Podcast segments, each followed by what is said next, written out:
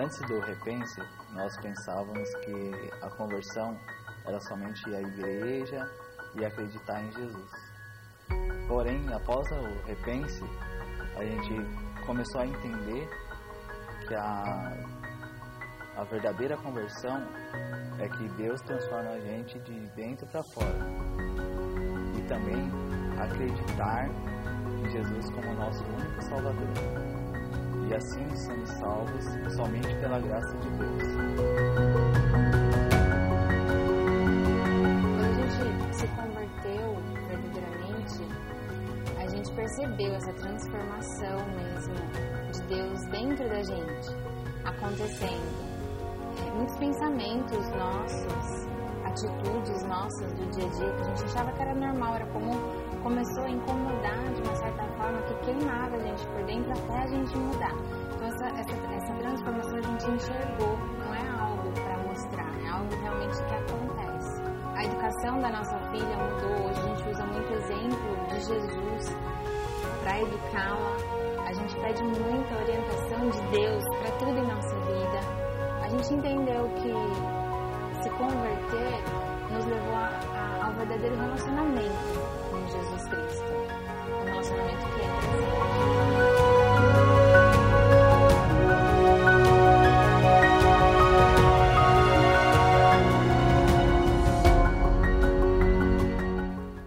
Repense sua conversão é o tema da nossa conversa de hoje e eu gostaria de fazer você pensar sobre essa palavra, conversão, que é uma palavra tão comum, tão falada por aí, mas será que realmente a gente entendeu o que é isso?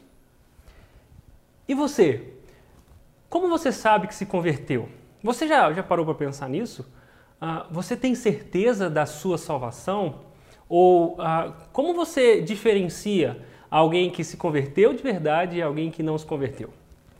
Essas são algumas perguntas que nós temos em mente quando o assunto conversão passa por nossas vidas. E eu quero te ajudar hoje, como em toda a série Repense, a desconstruir mentiras e construir verdades, uma verdadeira compreensão a respeito do que a Bíblia nos diz sobre esses assuntos. Nosso desejo é te ajudar a transformação de vida através de um repensar, de um pensar conforme a palavra de Deus. Por isso, para a gente pensar sobre conversão, a primeira coisa que eu quero fazer hoje, você já deve estar acostumado aqui com a série Repense, é desconstruir algumas mentiras que pairam por aí e talvez estejam dentro do seu coração e da sua mente. Então, deixa eu te mostrar uma coisa. Conversão não é ser evangélico. O que não é conversão? A primeira coisa que eu gostaria de dizer para você é que a conversão, a verdadeira conversão, não é necessariamente ser evangélico.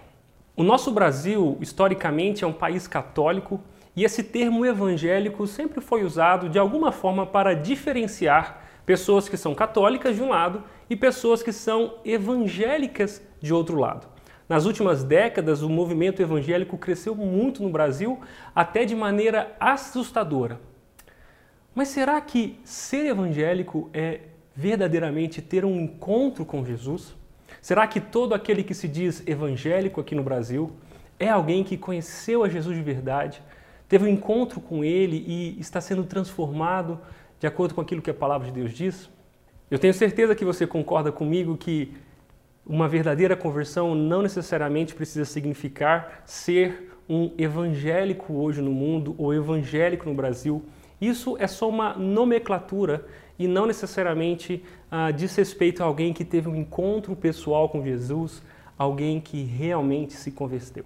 Conversão também não é concordar com uma mensagem. Muitas pessoas ah, encontram uma nova igreja, ouvem um novo pastor, uma nova mensagem, uma nova abordagem sobre a palavra de Deus, até concordam com isso, fazem parte daquela denominação, até podem colocar uma camisa de voluntário, servir nos ministérios daquele, daquele lugar, porque concordaram com a mensagem.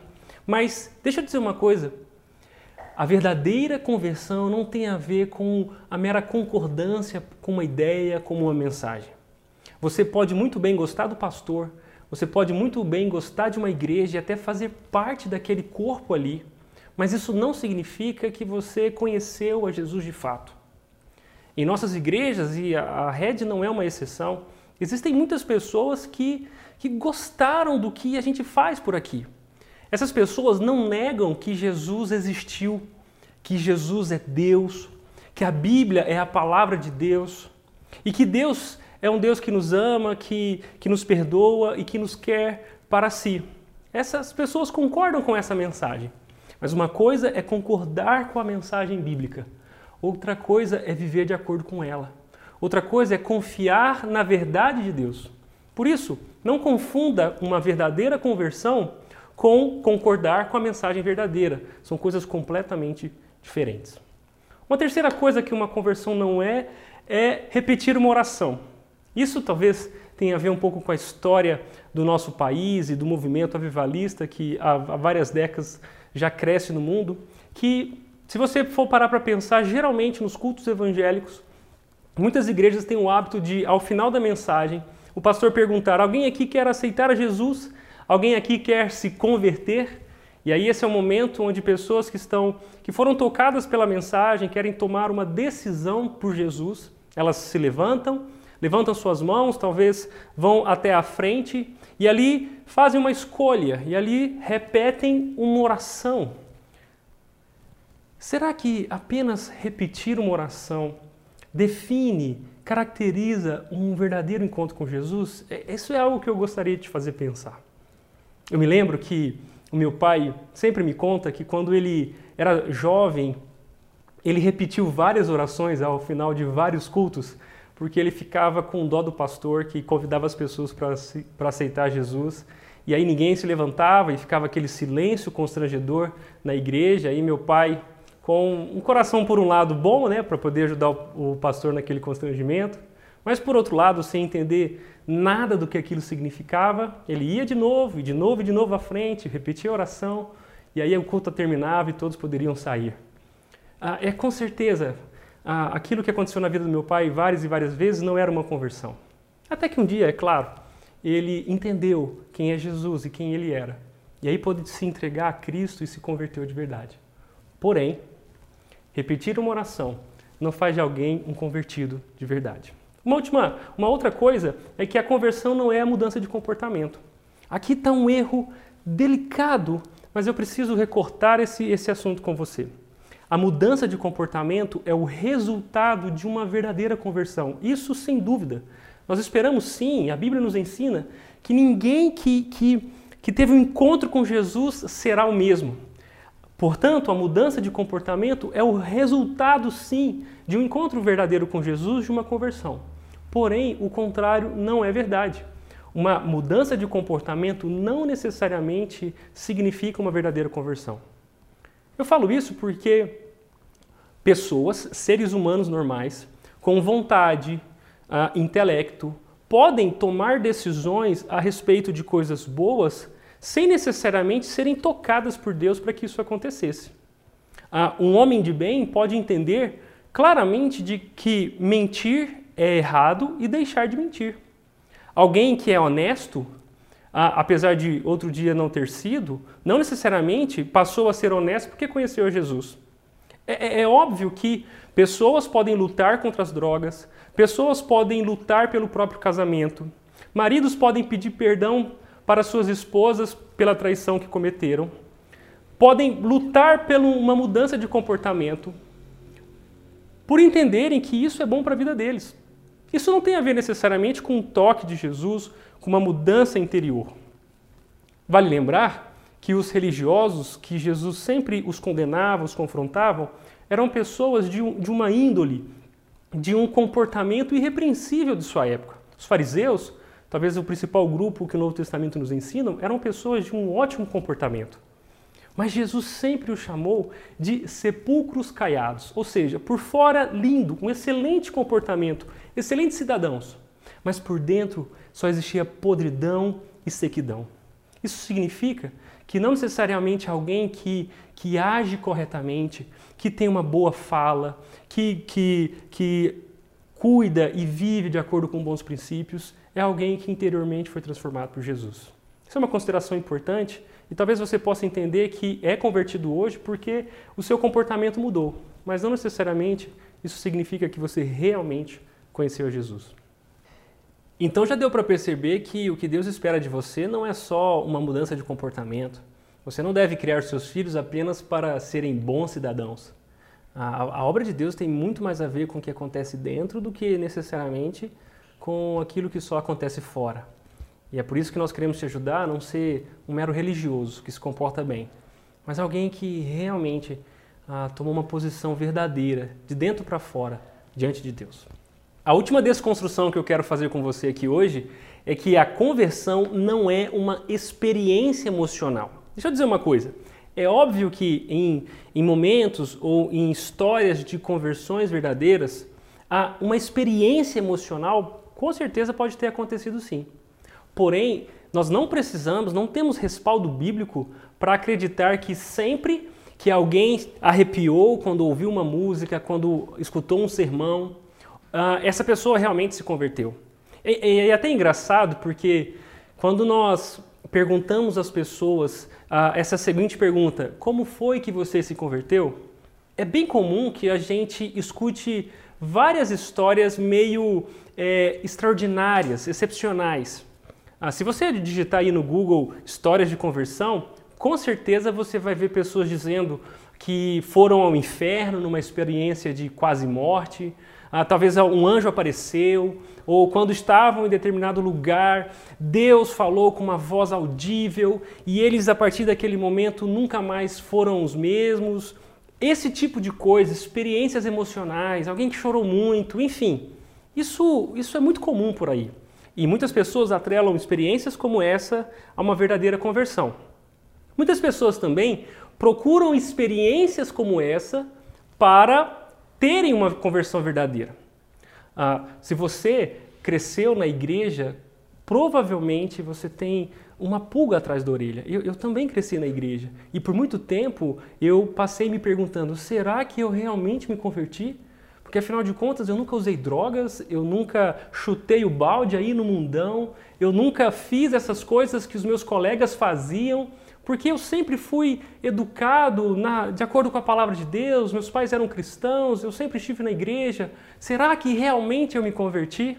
Essa é uma pergunta muito comum para pessoas que nasceram em famílias religiosas, famílias cristãs. E por isso, quando elas ouvem essas histórias de experiências é, extraordinárias, emocionais, ah, elas se perguntam: Poxa, eu nunca tive isso, eu, eu não me lembro, isso não aconteceu comigo, talvez eu não seja um convertido. Deixa eu confortar um pouquinho o seu coração e, e te dizer que nem toda experiência emocional mirabolante necessariamente é uma experiência com Deus. E, e, por isso nós não podemos definir conversão por experiências como essa. Porém, o que então é conversão?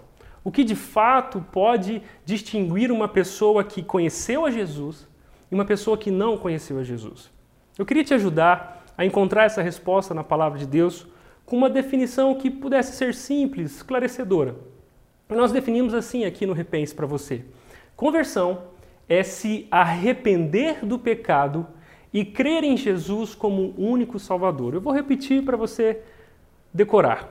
Conversão é se arrepender do pecado e crer em Jesus como único Salvador. Essa definição, é claro, ela ela não é completa. Existem muitos elementos que a Bíblia nos dá para a gente, que a gente poderia conversar sobre eles aqui. Porém, essa, essa definição é uma, é, é, ela traz elementos mínimos. Sem isso aqui, com certeza uma conversão não aconteceu. O que caracteriza uma verdadeira conversão, no mínimo, é o arrependimento do pecado e a fé em Jesus como único Salvador. Por isso, se houve uma experiência emocional forte, marcante ou não, se, se alguém é, frequentou uma igreja ou se alguém repetiu uma oração, essas coisas são secundárias, são supérfluas, porque essencialmente alguém se converteu quando essa pessoa se arrependeu do seu pecado e creu em Jesus e unicamente nele como Salvador. É por isso que eu queria te mostrar isso aqui. João Batista, o primo de Jesus, foi aquele que, que pré-anunciou, que pregou por toda a Judéia, dizendo que o reino de Deus era chegado. A missão de João Batista era ser uma grande placa para que todos soubessem que Jesus havia nascido, que o reino de Deus havia chegado. E aqui em Marcos capítulo 1, verso 15, nós temos o relato de, do sermão de João Batista. O sermão de João Batista, ah, diferente de muitos outros sermões por aí, tinha dois elementos. É muito interessante. João Batista pregava um sermão muito simples. Ele dizia: arrependam-se e creiam no Evangelho. É isso que Marcos 1, capítulo 15 nos diz. Enfim chegou o tempo prometido. Essas são palavras de João Batista. O reino de Deus está próximo. Arrependam-se e creiam no Evangelho. Esse é um recorte que eu quero te mostrar. Sempre que o arrependimento no pecado encontra a fé em Jesus, o resultado é uma conversão verdadeira. Arrependimento dos pecados e fé em Jesus é uma conversão verdadeira.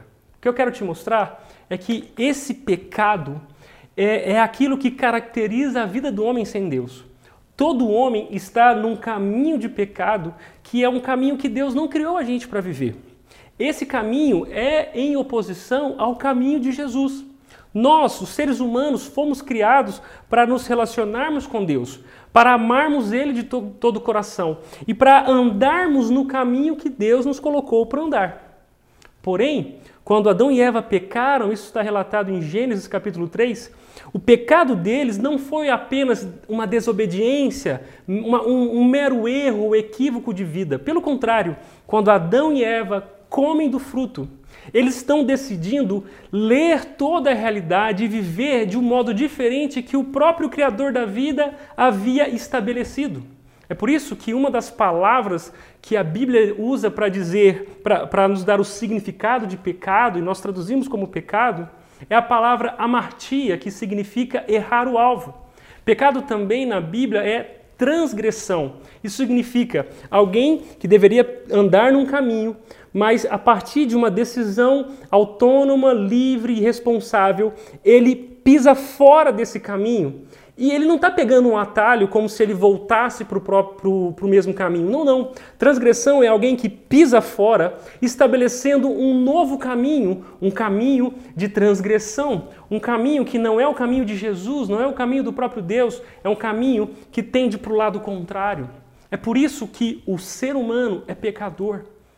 E um, um verdadeiro convertido é aquele que de alguma forma entendeu essa mensagem de que ele anda para um caminho e Jesus propõe outro caminho.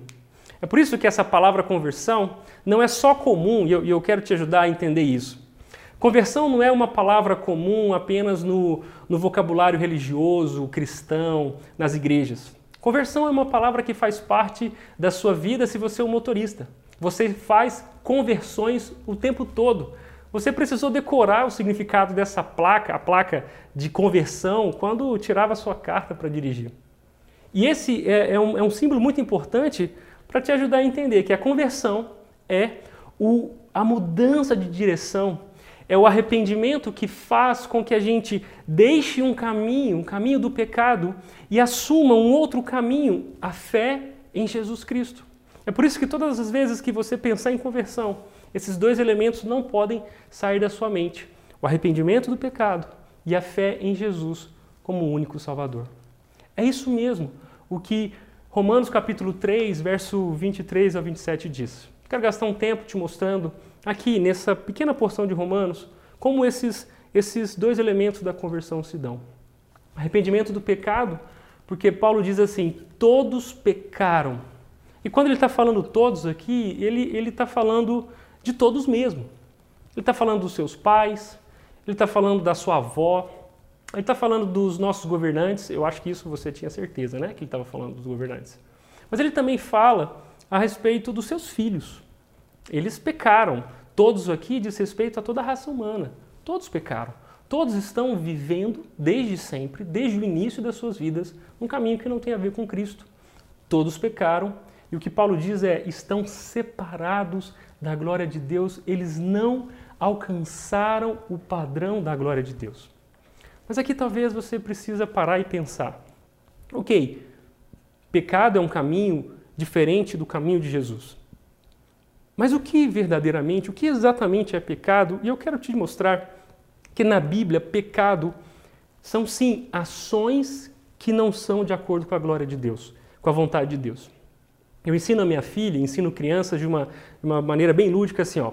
Pecado é tudo que eu penso, tudo que eu vejo, tudo que eu falo, tudo que eu faço e tudo que eu quero que não agrada a Deus. Você pode pausar o vídeo e tentar fazer isso com seu filho, talvez ele aprenda desde cedo o que é pecado. Porém, essa explicação é incompleta, porque pecado na Bíblia não é só coisas que a gente faz. Não são só ações.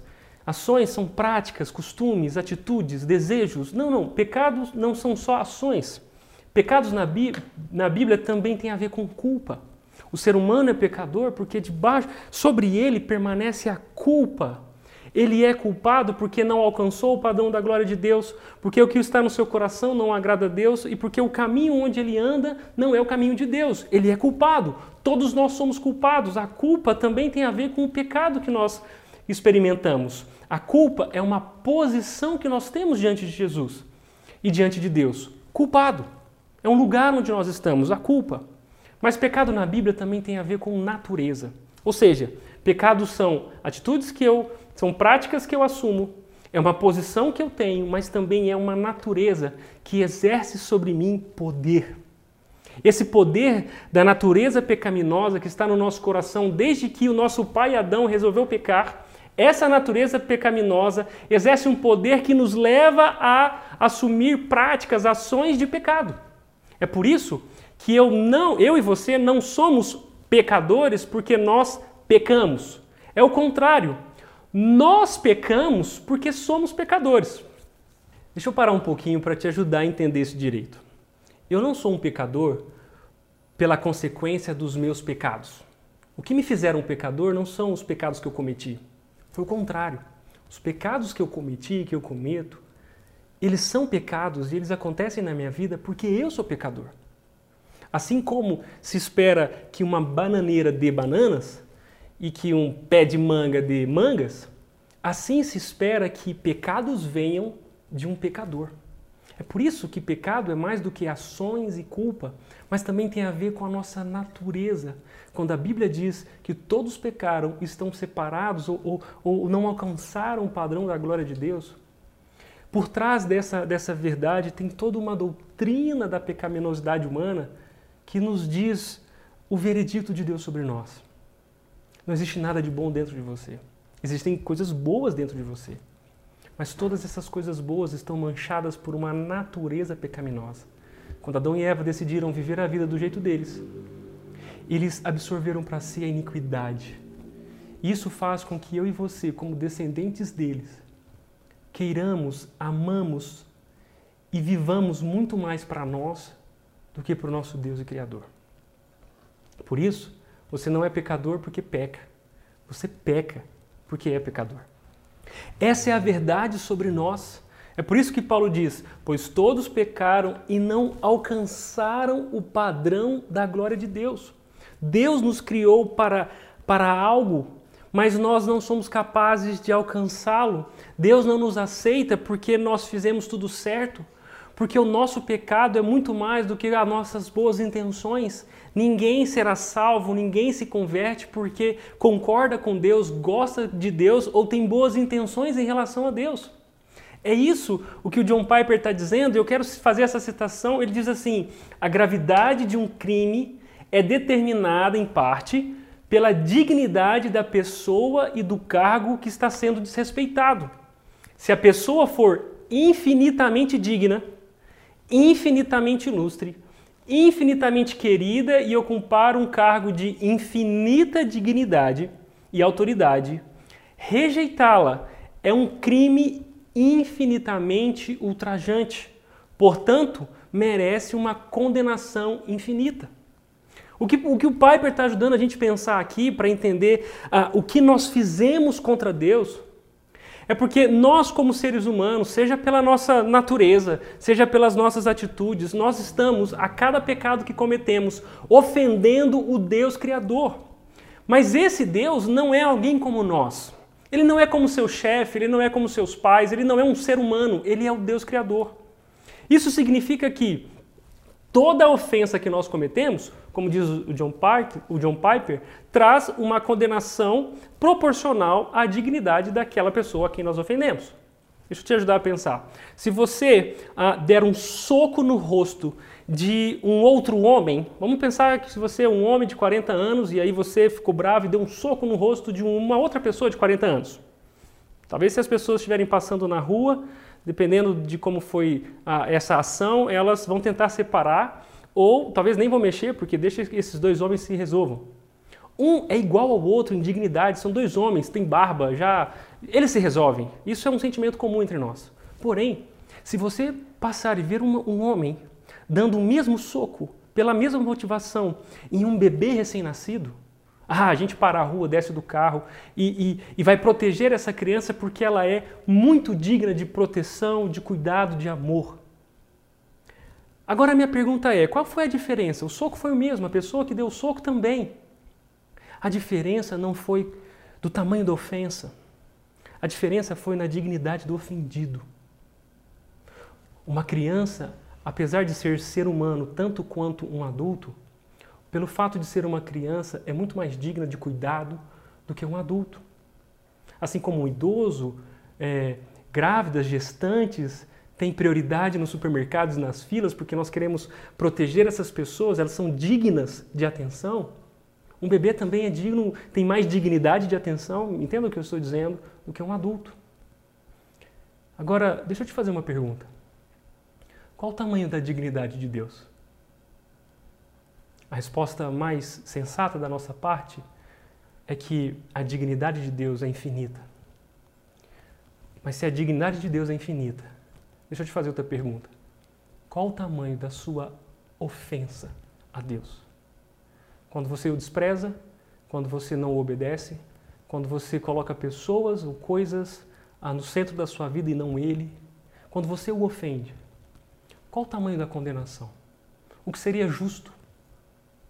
É fato que alguém que ofende um ser infinito merece uma condenação infinita. É por isso que Paulo nos diz em Romanos que o salário do pecado é a morte. E essa condenação está sobre todos nós. Porém, a boa notícia do Evangelho é que Deus nos amou de tal maneira que ele ofereceu, ele deu em nosso favor a única pessoa justa que já viveu nessa terra, o seu próprio filho Jesus. Pelo amor de Deus, ele encarna, ele nos, nos representa, se identifica conosco e se oferece para nos salvar. É por isso que, que Romanos capítulo 3 continua dizendo: todos pecaram, não alcançaram o padrão da glória de Deus, mas Ele, o próprio Deus, em Sua graça, nos declara justos por meio de Cristo Jesus, que nos resgatou do castigo por nossos pecados. Essa é a boa notícia do Evangelho, a boa notícia que João Batista pregou, a boa notícia que os apóstolos pregaram, a boa notícia que eu tenho para você hoje é que, do tamanho do seu pecado, também existe um grande Salvador. Jesus é o próprio Deus, é a iniciativa de Deus para nos salvar e nos declarar justos diante dele. Por isso, a verdadeira conversão, ela soma desde o arrependimento pelo pecado até a fé no Salvador. Não é a fé na sua boa intenção, não é a fé na sua educação, não é a fé na, na sua conduta, no seu comportamento, não é a fé na igreja que você participa, não é a fé no seu pastor, não é a fé nas suas boas intenções. Todas essas coisas são legais, mas nenhuma dessas coisas pode te salvar. Por isso, se de alguma forma você crê que pode ser salvo ou que é salvo baseado no que você faz. Deixa eu dizer uma coisa, você não entendeu o Evangelho. Porque ninguém que entendeu o Evangelho ainda acredita em si mesmo. A conversão verdadeira é a fé em Jesus como o único Salvador. Porque ela parte do entendimento de que nós não conseguimos, não merecemos, não alcançamos o padrão da glória de Deus. E Paulo nos diz aqui que Deus, em Sua graça, nos declara justos por meio de Cristo. Deus apresentou Jesus como sacrifício pelo pecado, com o sangue que ele derramou, mostrando assim a sua justiça em favor dos que creem. Quem poderia pagar a nossa culpa? Quem de nós que, ainda que vivesse 80, 100, 120 anos, 200 anos, sem cometer um pecado sequer, quem poderia oferecer uma vida reta por 200 anos, de modo que pudesse ser absolvido os seus pecados? Deus é eterno, Deus é santo. Nós não poderemos, nós não podemos nos salvar. Mas Deus ofereceu o único que pode, o próprio Jesus como sacrifício pelo pecado. É por isso que se você quiser entender a Bíblia, você vai precisar entender que a Bíblia é um livro que fala sobre a fé no substituto. Essa é a promessa de Deus para Adão e Eva, que o descendente de Eva pisaria a cabeça da serpente. Adão e Eva poderiam ser salvos se acreditassem na promessa de Deus. Assim como Caim e Abel, assim como Noé, assim como Abraão, toda a história bíblica é a história do povo que crê no substituto para ser salvo.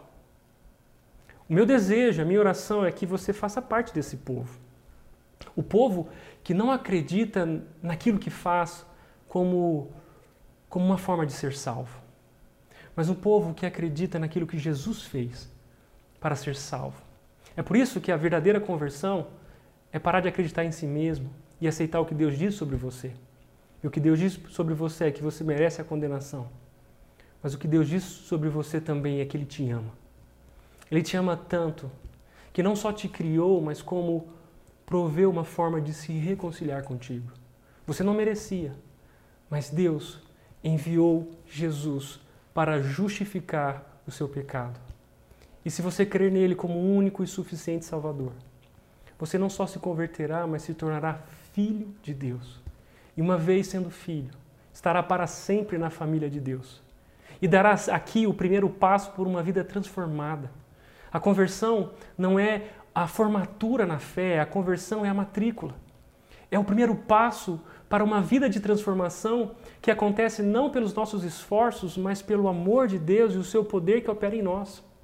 É por isso que ninguém se converte sem que o próprio Deus tome a iniciativa de tocar no coração daquela pessoa, esclarecer essas verdades que nós estamos falando aqui hoje e transformar a vida daquela pessoa a partir do momento que ela se arrependeu do próprio pecado e creu em Jesus como Salvador. Por isso, com isso, Deus se mostrou justo porque ele condenou o pecado. Jesus derram... Deus derramou sobre Jesus a condenação que deveria ser derramada sobre nós. Deus continuou sendo justo, condenando o pecado. Mas eis a boa notícia. Ele é justo, mas também é justificador, declarando justo o pecador que crê em Jesus. É por isso que, se você morrer, hoje, é uma piada agora, tá bom? Se você morrer hoje, chegar nas portas do céu e alguém te perguntar por que, que você deveria entrar, por favor, não diga que foi porque você foi um bom pai, uma boa mãe ou porque você foi um excelente voluntário na igreja que congregava. Você entrará no céu e terá uma vida eterna com Deus. Só se confiar em Jesus como seu Salvador, o justificador que te declarou justo pela fé nele. Assim, se pecado tem a ver com culpa, ações e natureza, o que Deus faz na vida daqueles que creem em Jesus é, no lugar da culpa, colocar a justificação. Deus, Cristo, através da sua cruz, rasgou a escrita de dívida. Nós não somos mais culpados. Deus não olha para nós como culpados, porque a culpa que estava sobre nós, Jesus levou na cruz e a encerrou, ele rasgou o escrito de dívida e nos justificou. É aqui que a justificação acontece. Aquele que crê em Jesus é justificado. Quanto às ações, o que Deus está fazendo em nós é um processo de santificação. Aquele que é justificado agora é chamado para pôr essa justificação em prática na sua vida cotidiana. É por isso que alguém que se converteu não necessariamente é alguém que parou de pecar. Porque apesar de não ter mais culpa sobre ele, agora ele é chamado para lutar contra o pecado e ele pode vencer o pecado porque a santificação está acontecendo no coração dele. Sabe por quê? Porque o poder da natureza pecaminosa que estava sobre nós é vencido pelo poder do Espírito Santo. Por isso, aquele que crê em Jesus agora é livre do pecado. Eu quero te encorajar a pensar nisso se você se arrependeu do seu pecado, como nós estamos dizendo aqui, e se você crê em Jesus como seu único Salvador, a Bíblia nos garante que você é livre do poder do pecado.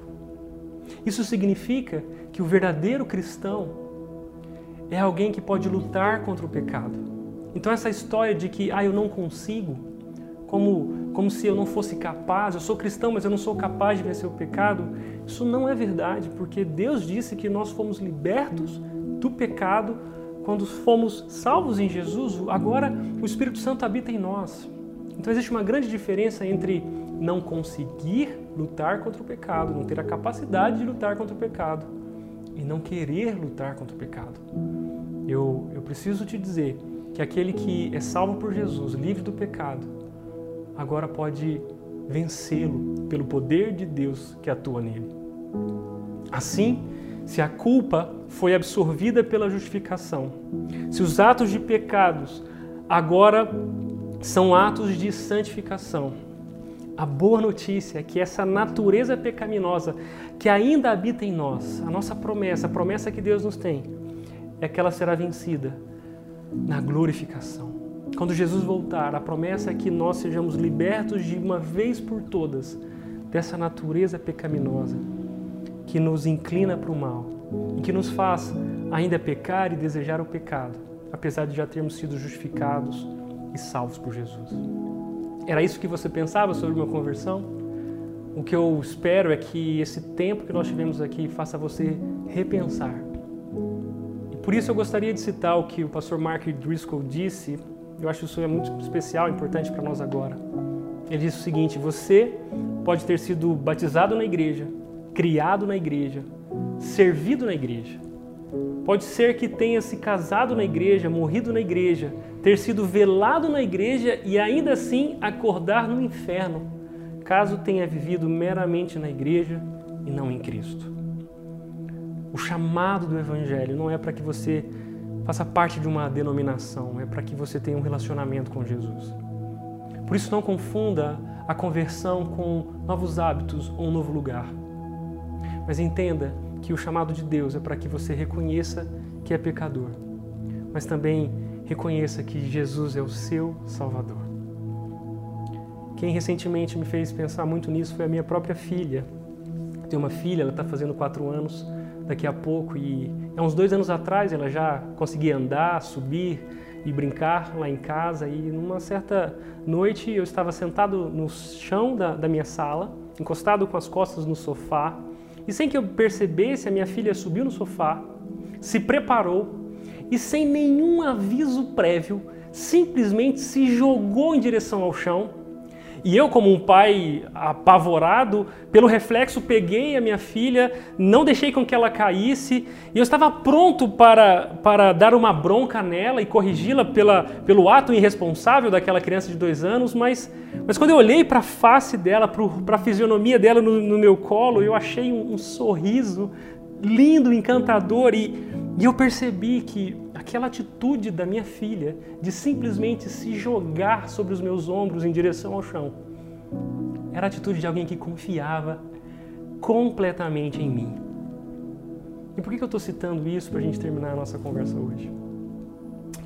É porque a minha filha me ensinou o que é confiar completamente em alguém. Diante de tudo que nós vimos hoje, o que Deus espera de nós é que nós confiemos completamente nele. Como alguém que, diante da verdade de Deus, da palavra de Deus, entendeu que a única coisa que merece é o inferno. Como se você estivesse na beira de um precipício e olhasse lá para baixo, visse o inferno e concordasse com Deus que o seu lugar é lá, a condenação, porque você merece, é um pecador. Mas olhando para Jesus, você diria para ele: Jesus, eu entendi quem eu sou e que eu mereço o precipício mas eu entendi quem você é e que o Senhor é capaz de me salvar. Por isso, eu me lanço na verdade de quem eu sou, confiando na verdade de quem o Senhor é, crendo que o Senhor é capaz de me salvar. Você já tomou essa decisão na sua vida? Confiar exclusivamente em Jesus? Essa é a reflexão que eu gostaria de fazer você ter hoje.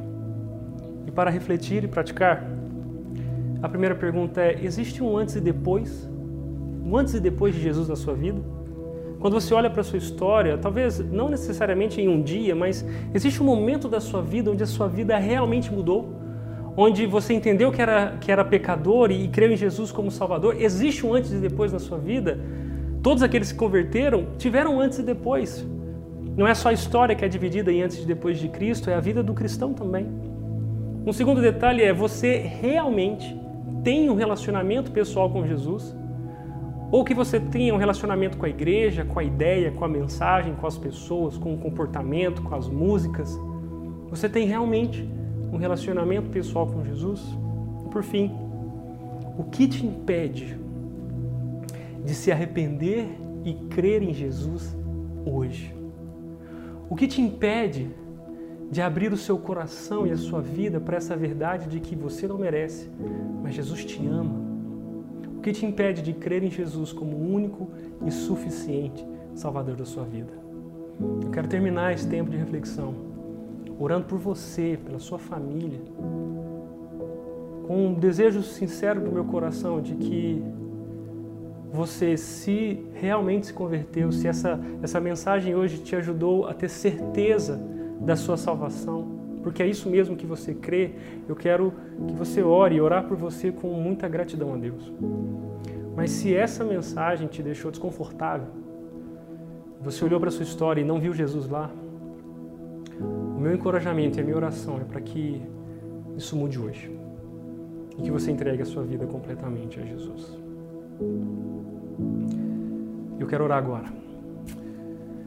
Deus, muito obrigado porque o Senhor é tão gracioso que não só enviou o seu Filho para nos salvar, para nos mostrar quem nós somos e nos salvar da condenação que merecemos, como também o Senhor é gracioso em nos fazer saber disso hoje através dessa mensagem, desse vídeo.